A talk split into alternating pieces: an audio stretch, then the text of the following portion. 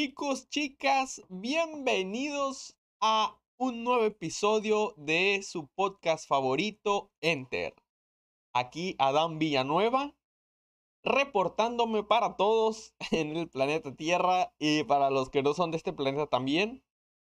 El tema de hoy, así, eh, nosotros entramos directos, ¿eh? Nada de que, ah, que cómo me fue hoy, que debería de hacerlo, ¿eh? Debería como cuando ves a un amigo en la calle, ¿no? Antes de decirle, hey, eh, pásame el teléfono de tu hermana. Antes de decirle eso, pues le preguntas, no, pues cómo estás y, y la chingada, ¿no? Pero pues,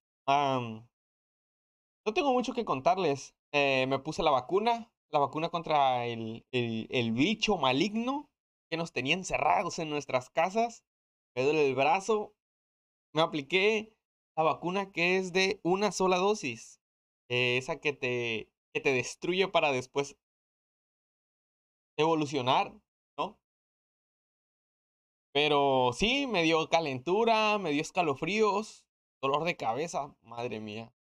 No pude dormir, pero ahora soy indestructible. El COVID le hacen falta manos para que me la pele. Ahora sí, directito, directito, el tema de hoy es las diferentes tipos de inteligencia que existen en los seres humanos. Eh, ha habido estudios que indican que los seres humanos tienen diferentes tipos de inteligencias, no nada más una, ¿no? Ah, eh, por ejemplo, está la inteligencia lingüística, la matemática, la kinestésica, que ahorita se las voy a detallar más a fondo. Pero esto antes me hace pensar que eh, el sistema educativo, y más que nada aquí en México, es un problema el sistema educativo aquí en México. Y he visto últimamente que no soy el único en recalcar ese problema. Y les voy a decir por qué. Eh, a lo largo del tiempo, nuestro sistema educativo ha estado evolucionando conforme ha pasado el tiempo. Antes teníamos ah, un sistema educativo militarizado. Estoy hablando allá de en los años en los que se acabaron las guerras y pues el gobierno dijo, ¿qué hacemos con todos estos jóvenes soldados porque todos los soldados eran puros jóvenes. ¿Qué hacemos con estos jóvenes soldados que quieren o han estado estando ocupados durante la guerra todo el tiempo, desde que se levantaban hasta que dormían?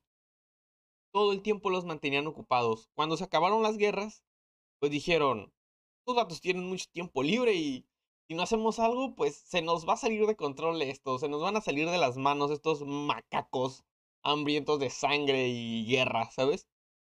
Entonces se inventó la escuela militarizada. Era un sistema donde pues los levantaban a las seis de la madrugada, ¿no? Honores a la bandera. Les decían firmes, ya. Y se ponían en firmes, obedecían, masticaban piedras con las bocas. Después, no, no recuerdo los años, chicos, son cosas que, que vi en la universidad y que se me han estado olvidando con el paso del tiempo, ¿no? Que cabe recalcar que yo no terminé la universidad, eh, tengo carrera trunca, de hecho tengo tres carreras truncas. sí, tres carreras truncas. El TEC, no, el TEC no, no puñetas. La Universidad Tecnológica de Tijuana. En ella entré Ah, la verdad no me acuerdo en qué carrera. Era algo, algo de ingeniería, ¿qué? No sé, era así algo como ingeniería industrial. La verdad no me acuerdo, fue hace demasiado tiempo. Nomás duré como tres meses, me salí. Estuvo muy gracioso porque eh, mis papás creyeron, e, esa carrera la agarré porque mis papás me dijeron que agarrara una ingeniería. Y estuvo muy gracioso porque durante un mes Así es, durante un mes me estuve saliendo de mi casa como si fuera a clases. Qué loco, como si fuera clases. Eh, me iba a la calle, la verdad no, no sabía ni qué hacer, solo caminaba, de repente me iba con amigos. Pero pues mis amigos estaban estudiando, así que no lo podía hacer muy seguido. Eh, la segunda carrera que agarré eh, fue la licenciatura de actividad física y deportes en UABC. Esa también eh, gorro. Me quedé como. Me salí más bien como al año, año tres meses. ¿Ah? No recuerdo muy bien. Eh, no era lo que esperaba, chicos. Si alguien piensa en meterse en alguna carrera, tiene que investigar muy bien el, el plan de estudio, porque pues a esa carrera todos, escúchenme bien, no quiero, no quiero decir que el 100% porque no es cierto, porque, porque yo me metí con otra visión de esa carrera, pero vamos a poner el 90% de los chicos que se metieron a esa carrera querían ser entrenadores personales, ¿ok? Eh, yo quería ser gestor deportivo y no. Resulta que eh, en esa licenciatura de actividad física y deportes enseñan a ser profesor de educación física. Así como lo oyeron. o sea, qué putas madres, ¿no? Pero bueno, también la dejé trunca. Y ahorita eh, estoy estudiando arquitectura. Y digo que está trunca porque me tomé unas ligeras vacaciones, pero obviamente esa la vamos a terminar, ¿no? Ya la tercera la vencida. Ah, arquitectura, sí, me gusta mucho arquitectura, me gusta mucho diseñar, dibujar, materializar los dibujos. Eso está... Eso está chingón. Pero, ah, retomando la plática, pues sí, eh, de repente el sistema militarizado se volvió, pues en algo más ligero, ¿no? O sea, ya no ocupabas levantarte a marchar a las 6 de la mañana como en el sistema militarizado, que era Incluían mucho lo físico, ¿no? Eh, la presión física sobre los alumnos. Eh, se quedó lo de, de hacer honores a la bandera, eso sí. Y, pero hay algo que nos está fallando. ¿Y qué es eso? Pues, obviamente, si hay ocho tipos de inteligencias en los seres humanos y el sistema educativo no sabe identificarlas y no sabe explotarlas, ¿cómo nuestros alumnos, como nuestros hijos, cómo los ciudadanos mexicanos se van a desempeñar? ¿Cómo se van a sentir útiles para la vida? Porque si sacas siete en matemáticas o repruebas matemáticas, pues el alumno dice, a la verga. No sirvo, no sirvo para nada, ¿sabes?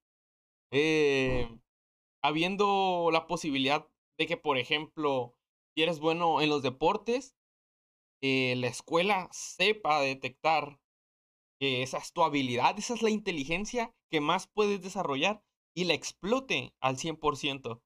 Pero no. No, no es así. Yo creo que por eso hay tanta frustración en los niños de ahora, tanta depresión, ¿no? Pero, sin más, vamos a empezar a explicar las inteligencias. Ah, ah, ah. Se me olvidó. No, no se me olvidó nada. Vamos a explicar las inteligencias. Mira, ocho tipos de inteligencias. Las investigaciones realizadas identifican la existencia de zonas en el cerebro humano que corresponden a determinados espacios de conocimiento. Todos ellos distintos y relativamente independientes entre sí. Por ejemplo, está la inteligencia lógico-matemática. Es como la capacidad de resolución de problemas para este tipo de inteligencia es muy llamativa y suele relacionarse con un tipo de inteligencia no verbal. Es decir, que puedes saber la respuesta a un determinado problema mucho antes de verbalizarla.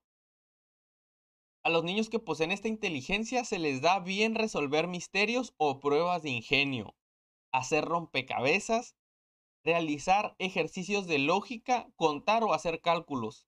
Los problemas informativos y jugar a juegos de estrategia. Esa es una de las inteligencias por ejemplo, en este sistema educativo que tenemos, pues eh, podría ser útil, la verdad. Podría ser, podría ser útil porque, pues, eh, todas las actividades que nos ponen ahí son más bien lógico-matemáticas más que otras cosas, ¿no? Perdón. Em, hay un sistema que se llama el sistema Montessori para niños pequeños. Si ustedes quieren educar a sus hijos para que detecten sus habilidades eh, cerebrales y ver qué tipo de inteligencia tiene. Este sistema es muy bueno, sistema Montessori. Grábenselo muy bien, chicos. Yo cuando tenga mis hijos, voy a tratar de enseñarlos con este sistema. Este sistema consiste básicamente en adaptar el mundo hacia los niños. Es algo muy sencillo y se los explico en breve. El sistema Montessori eh, consiste, como ya lo dije, en adaptar el mundo a las necesidades de los niños para que ellos puedan resolverlos por sí mismos, que tengan iniciativa y que no dependan en un futuro de los papás. Porque ahí les va un ejemplo. Si tu niño se quiere lavar las manos, tiene que depender de ti para subirse al lavadero, ¿ok? Poder lavarse las manos, poder secarse, ¿entiendes? ¿Por qué? Porque el lavadero está alto. ¿ok? Tienes que cargar al niño. Después, para secarse las manos, donde van las toallas está a la altura de los adultos. Entonces le tienes que bajar la toalla y pues ya estando ahí, pues le seca las manos al niño, ¿no? Le seca las manos, cuelgas la toalla y sobres, tape y a comer. En cambio, el sistema Montessori consiste en que tengan un lavabo de manos a su estatura, que tengan las toallas para secarse a su altura. Entonces, el niño va a desarrollar em, habilidades o, va a desarrollar ese, ese algo que va a hacer que no, no dependa de ti el niño. ¿Sabes? Que no le tengas que estar resolviendo tú las cosas, que, que tenga iniciativa para hacerlas. ¿Entiendes? Es un sistema muy bueno por si quieren educar a sus hijos. Es la mejor manera Busquen escuelas con el sistema Montessori. Claro que sí. Va la segunda inteligencia, inteligencia lingüística. Estos niños son hábiles y tienen preferencias por actividades como leer, conversar, contar chistes, escribir cuentos y poemas, aprender idiomas y jugar a juegos de palabras. Uf, la inteligencia lingüística, ¿eh? No te puedo decir nada al respecto porque yo soy malo para leer. Para conversar no tanto, ¿ah? Pero, por ejemplo, para aprender idiomas, inglés, no, nunca he podido aprender inglés. Fíjate que me enseñaron inglés en primero de primaria y en segundo de primaria. Y lo que me enseñaron en esa etapa de mi vida, lo recuerdo perfectamente, ¿no? Pero es lo básico que te enseñan los colores, eh, el verbo to be, los números, todo eso. Pero ya de, de, ahí no me enseñaron inglés hasta la secundaria. Y les juro, chicos, que se me, se me complicó como no tienen idea. Entonces, para alguien que no tenga este tipo de inteligencia, les sugiero que traten de aprenderlo lo más jóvenes posible. ¿Por qué? Porque, como bien saben, el cerebro de los niños es como una esponja. Lo que le enseñas toda esa edad absorbe.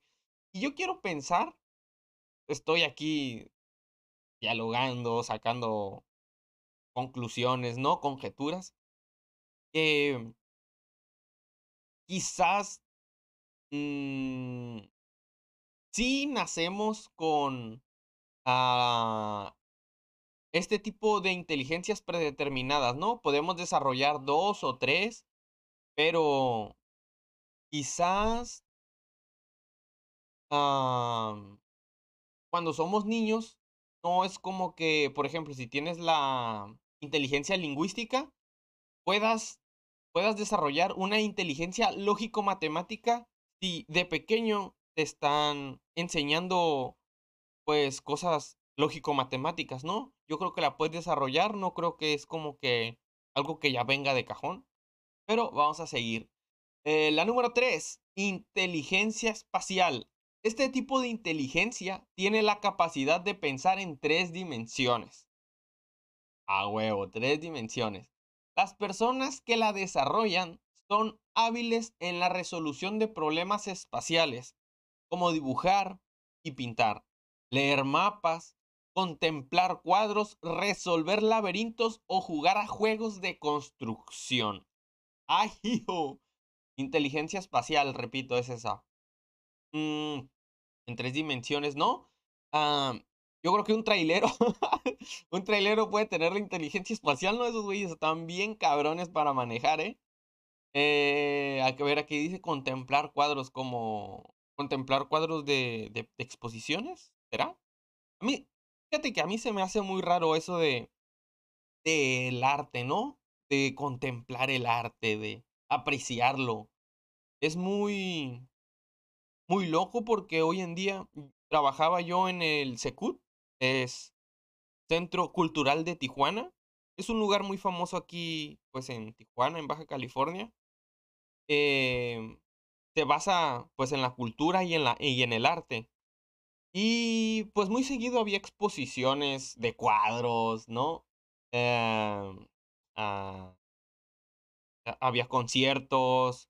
Más que, más que nada había exposiciones de, de cuadros de pintura y, y de...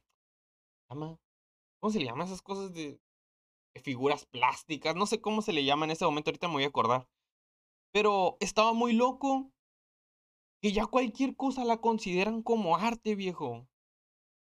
O sea, si agarraban una silla, ¿no? Y la ponían de cabeza, la pintaban de rosita y ya decían, oh, arte, esto es arte.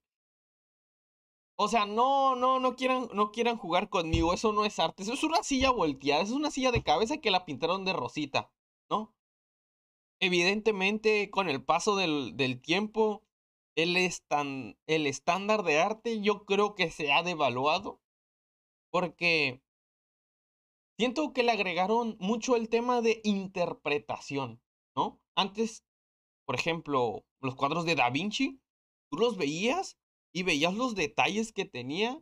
Tenía algo que visualmente, que naturalmente lo hacía hermoso, Eh, se, basaba mucho en, en, en, en el número de Fibonacci, creo, algo así se llama, Investíguenlo, investiguenlo, es algo muy curioso. Luego eh, quizás en otro podcast lo voy a desarrollar más. Pero era algo naturalmente hermoso. El, los cuadros de Da Vinci. Tú lo veías y decías, esto es arte. O sea, no hacía falta interpretarlo, ¿no? Esto es arte. Y hoy en día, eh, digo que se ha, bajado mucho el estándar porque eh, justamente había una exposición ahí en el Secut donde había una caja de zapatos, ¿no? Y digo que se ha, ha bajado el estandarte por el hecho de que le agregaron mucho lo de la interpretación. Eh, la caja de zapatos estaba vacía, ¿no? Estaba pintada de negro por fuera, blanca por dentro. Y tú veías a la gente que se decía que tenía inteligencia espacial, se podría decir, eh, se la pasaban viendo la caja, ¿no? Así. Para, para los que están en, el, en Spotify, ¿no? Eh, agarrándose la barbilla con la mano, entrecerrando los ojos y viendo. Oh, es arte. Es arte, yo les preguntaba. Pero. ¿Pero por qué? ¿Por qué esa caja es arte? ¡Puta madre! Y pues. Decían, ¿no? O sea, nadie, nadie podía aceptar que eso era arte hasta que no lo ponían en contexto. Como me pasó a mí, yo le pregunté a alguien, ¿no? La verdad me vi muy ignorante, pero pendejo es el que no pregunta. Así que si ustedes tienen una pregunta pendeja, háganla. Porque si no, porque si no, pues bueno. Em, me dijeron, es que esa caja representa el, el, vacío emocional de las personas. ¿Qué? ¿Cómo? Sí, sí, sí. La caja esa representa el vacío emocional y existencial que tienen las personas. Esa caja ah, representa nuestro cuerpo y lo vacío de adentro pues, representa nuestro vacío. ¿What? No, what the fuck. ¿Cómo, ¿Cómo eso va a ser arte? No, no, no, no. Pero bueno. A ver, vamos a pasar a la número 4. Inteligencia musical. Es propia de niños con una habilidad innata para el aprendizaje de los diferentes sonidos, lo que se traduce en una gran capacidad para cantar, escuchar música, tocar instrumentos, componer canciones, disfrutar de conciertos y seguir diferentes ritmos. Perdón. Eso está bien loco. Yo, en lo personal, la inteligencia musical es otra cosa que yo ni de cerca estoy de tenerla, chicos.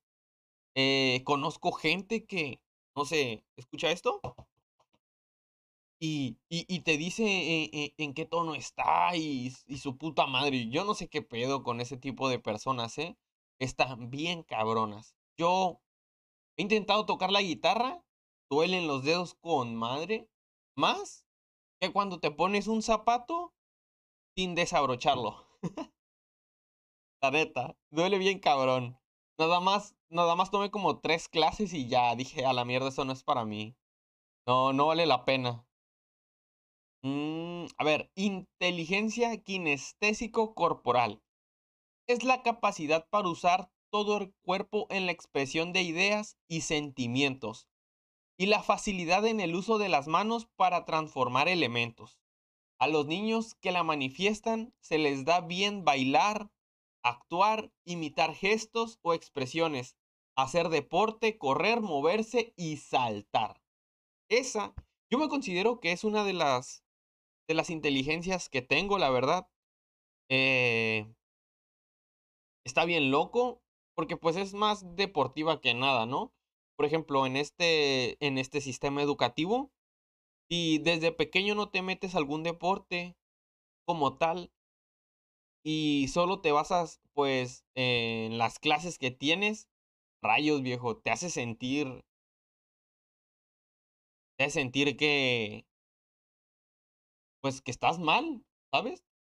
Que todo tu entorno está mal, pero es algo muy raro de explicar. Los niños no comprenden que el sistema educativo es tan malo como para decirle a un niño que tiene este tipo de inteligencia kinestésico corporal em, que está bien que no sea bueno para las matemáticas, que no está mal, ¿sabes?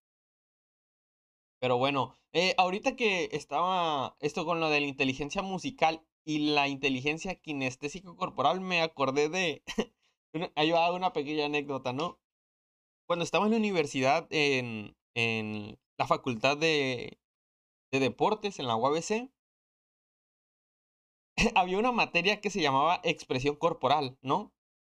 Y básicamente se trataba de, de expresar eh, emociones por medio del baile y la música.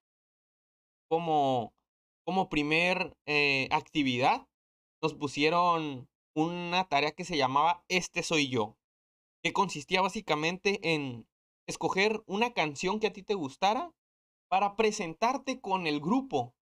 Pero ahí va, ahí va, lo, ahí va lo gacho. Que, o sea, aparte de bailar enfrente de tu grupo, que de por sí ya es algo que, que causa tensión, eh, la materia era tan fregona, ah, tan retante, tan emocionante, que no solo iban los del salón, iban de todos los salones a ver cómo la gente bailaba y se expresaba, porque de verdad es algo muy bonito. Eh, obviamente da mucha vergüenza si eres alguien no tan extrovertido, Incluso había personas extrovertidas que les daba mucha vergüenza, ¿eh? La, la tarea se llamaba el Este soy yo, ¿no? Se supone que a lo largo de cinco semanas iban íbamos a estar pasando porque pues las clases eran de dos horas y éramos como 60 alumnos y pues cada canción duraba como tres minutos, cinco minutos, depende de la canción que pusieras, ¿no? Entonces, pues todos estaban acá como que, ah, no manches, ah, tenemos que bailar y enfrente de, de toda la escuela y que no sé qué. Tenías que armar tu propia rutina de baile y todo el pedo.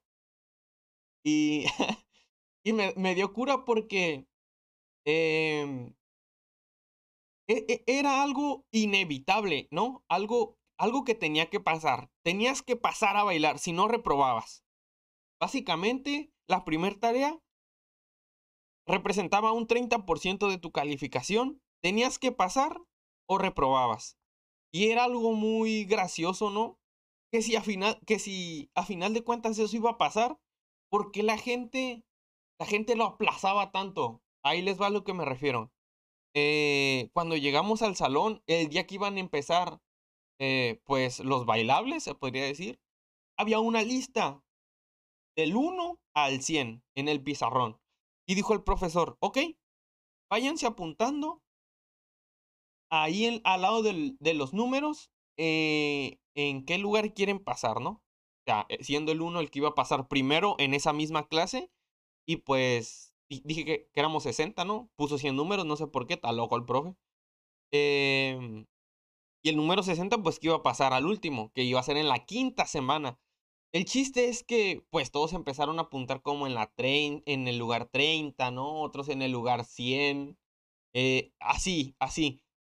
Y bueno, yo dije, bueno, qué chingados, o sea, si de, si, si de todas maneras va a pasar, yo quiero pasar de una vez, ¿no? Y no quiero estar cargando con ese peso. Entonces me acerqué y les pregunté, yo no sabía, ¿para qué es esa lista? Porque llegué tarde, me acuerdo. No, pues es para ver quién va a ir pasando. Ah, ok, pues dámelo. Le quité el plumón a uno de mis compañeros y me puse en el primer lugar, chicos.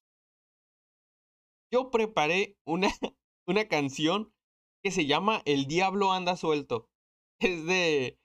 Ay, ¿quién la canta? No me acuerdo. A ver, ahorita me voy a acordar. Ah, lo voy a buscar.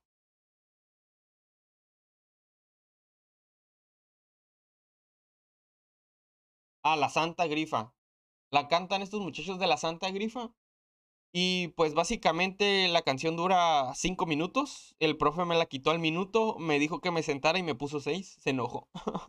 si la quieren escuchar, escúchenla, está súper mamalona. Pero me acordé ahorita de eso porque, por lo de la inteligencia inestésico corporal y la inteligencia musical.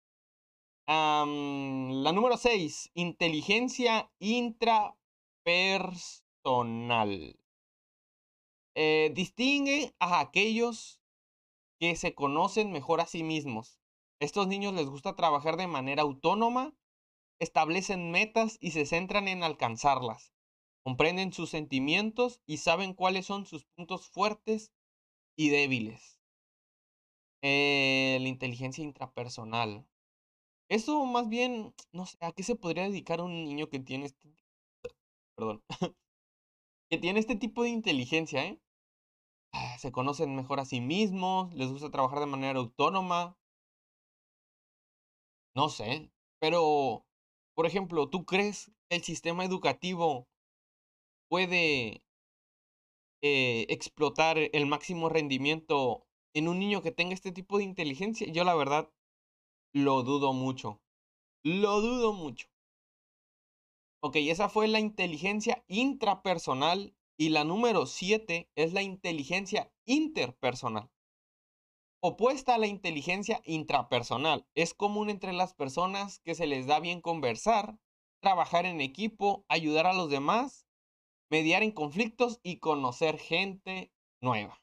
Son los extrovertidos, ¿no?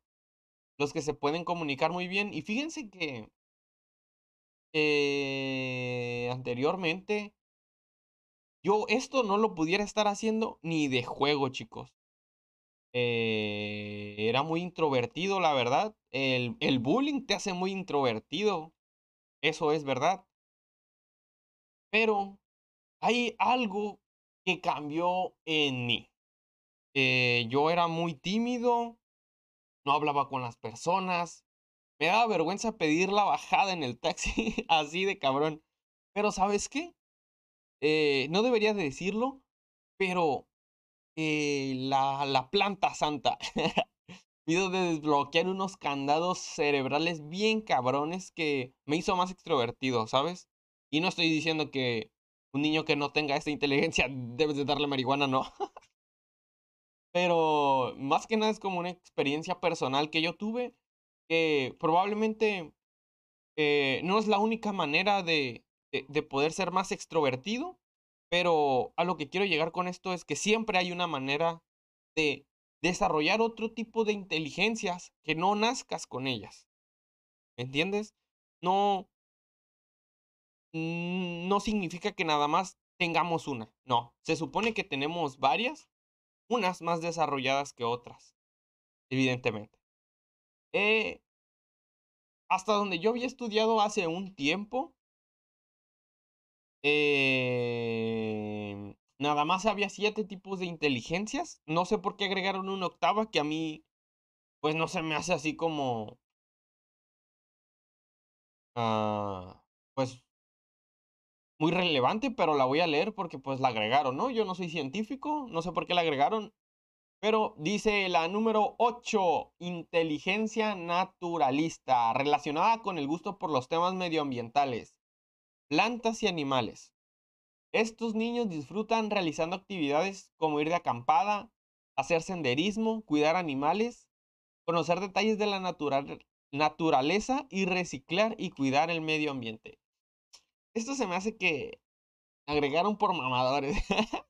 Pero si dicen que es una inteligencia, está bien, yo la respeto. Eh, sería básicamente como, pues los niños que son como Boy Scouts, ¿no? Fíjense que había un, un tema muy, muy particular con e, eso de los Boy Scouts.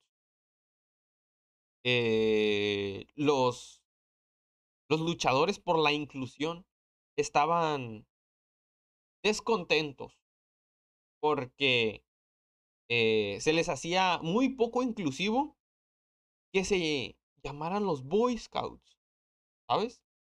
O sea,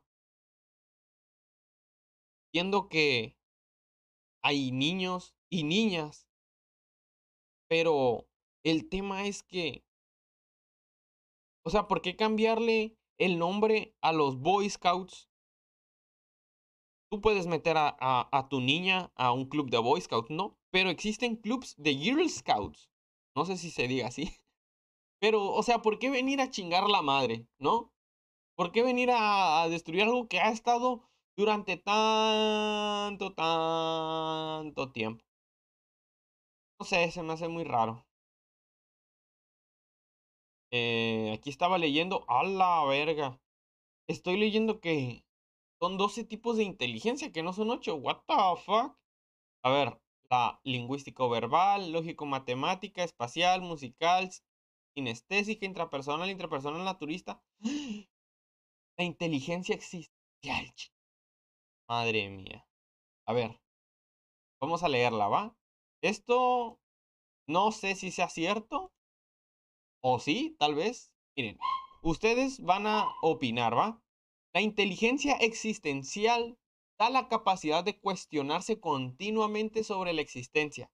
Las personas que la poseen son analíticas y filosofan constantemente sobre la vida, la muerte y la psicología humana. Está relacionado con la espiritualidad, pero va más allá de ella. Suelen ser filósofos y pensadores. Hashtag marihuanas. La inteligencia creativa, emocional, colaborativa, nada, esa es una mamada, esas no existen. Bueno, sí existen, pero es básicamente. Pues es básicamente el, la misma. Como una rama de las que ya mencionamos, ¿no?